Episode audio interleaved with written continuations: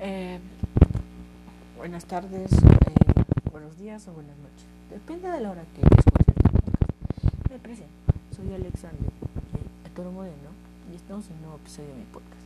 El día de hoy hablaremos sobre el creador de los youtubers, el creador de YouTube.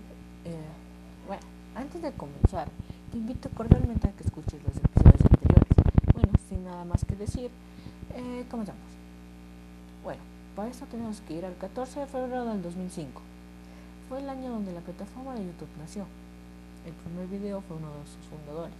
Sí, uno, porque eran tres. Eh, YouTube eh, o sea, era un video de un chico visitando un zoológico. Bueno, y los fundadores eran ex empleados de PayPal y finalmente fue adquirido por Google en 2006 al cambio de 60 millones de dólares estadounidenses. Ahora opera como filiales. Es el sitio web de su tipo más actualizado en Internet, que en esos años ni siquiera existía un sitio como ese.